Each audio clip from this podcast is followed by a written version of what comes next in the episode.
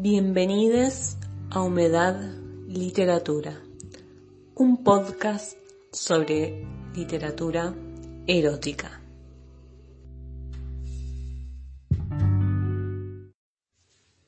Las edades de Lulú, de Almudena Grandes. Supongo que puede parecer extraño, pero aquella imagen, aquella inocente imagen, resultó al cabo el factor más esclarecedor, el impacto más violento. Ellos, sus hermosos rostros, flanqueaban a derecha e izquierda al primer actor, que entonces no pude identificar. Tal era la confusión en la que aquella radiante amalgama de cuerpos me había sumido previamente. La carne perfecta, reluciente, parecía hundirse satisfecha en sí misma, sin trauma alguno, sujeto y objeto de un placer completo, redondo, autónomo, tan distinto del que surgieren esos años mezquinos, fruncidos, permanentemente contraídos, en una mueca dolorosa e irreparable. Pensé entonces. Ellos se miraban, sonrientes, y miraban la abierta grupa que se les ofrecía. En los bordes, la piel era tensa y rosa, tierna, luminosa y limpia. Antes, alguien había afeitado cuidadosamente toda la superficie. Aquella era la primera vez en mi vida que veía un espectáculo semejante. Un hombre, un hombre grande y musculoso, un hombre hermoso, hincado a cuatro patas sobre una mesa, el culo erguido, los muslos separados, esperando.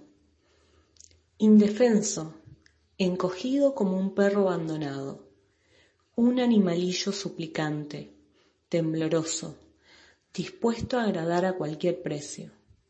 Un perro hundido que escondía el rostro, no una mujer. Había visto decenas de mujeres en la misma postura. Me había visto a mí misma algunas veces.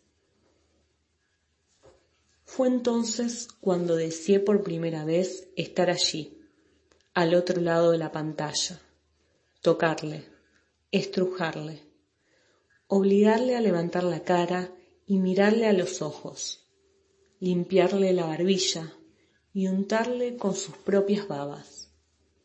Decía haber tenido alguna vez un par de esos horribles zapatos de charol con plataforma que llevan las putas más tiradas, unos zancos inmundos, impracticables, para poder balancearme precariamente sobre sus altísimos tacones afilados armas tan vulgares, y acercarme lentamente a él, penetrarle con uno de ellos, herirle y hacerle gritar, y complacerme en ello, derribarle de la mesa y continuar empujando, desgarrando, avanzando a través de aquella carne inmaculada, conmovedora, tan nueva para mí ella se me adelantó, entreabrió los labios y sacó la lengua. Sus ojos se cerraron y empezó a trabajar, siempre de riguroso perfil, como una doncella egipcia. Recorría aplicadamente con la punta de la lengua la exigua isla rosa que rodeaba la cima deseada. Lamía sus contornos, resbalaba hacia adentro se introducía por fin en ella.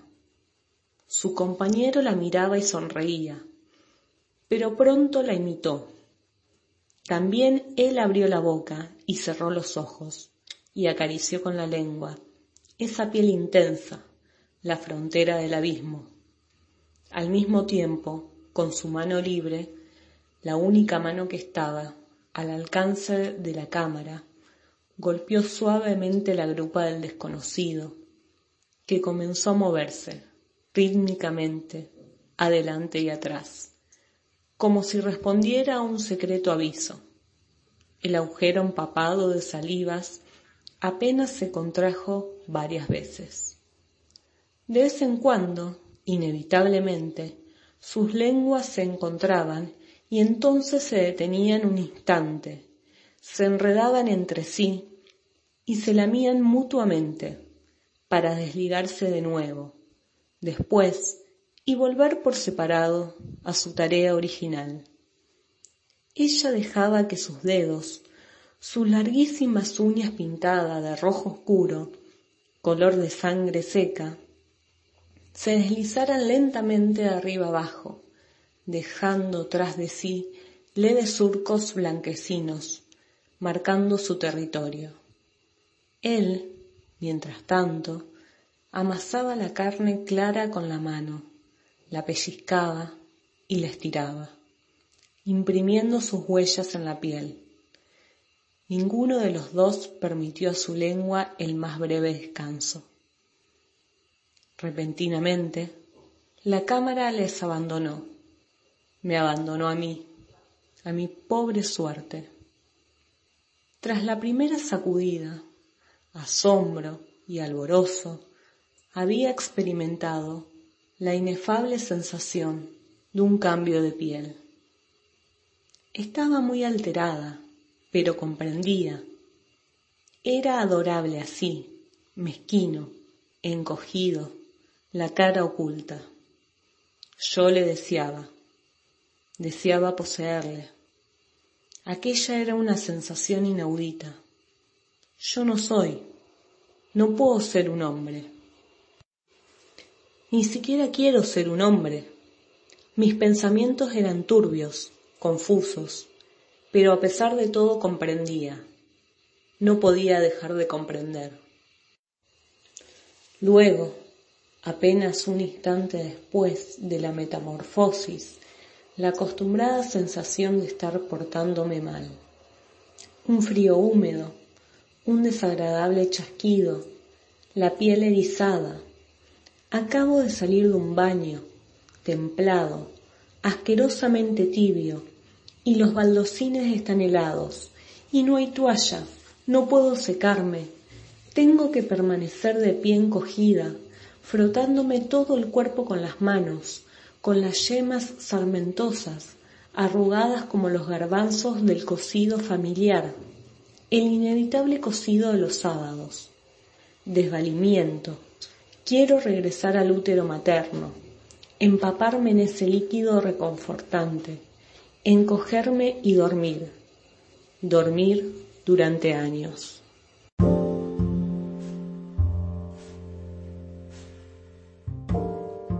Gracias por escuchar mi podcast.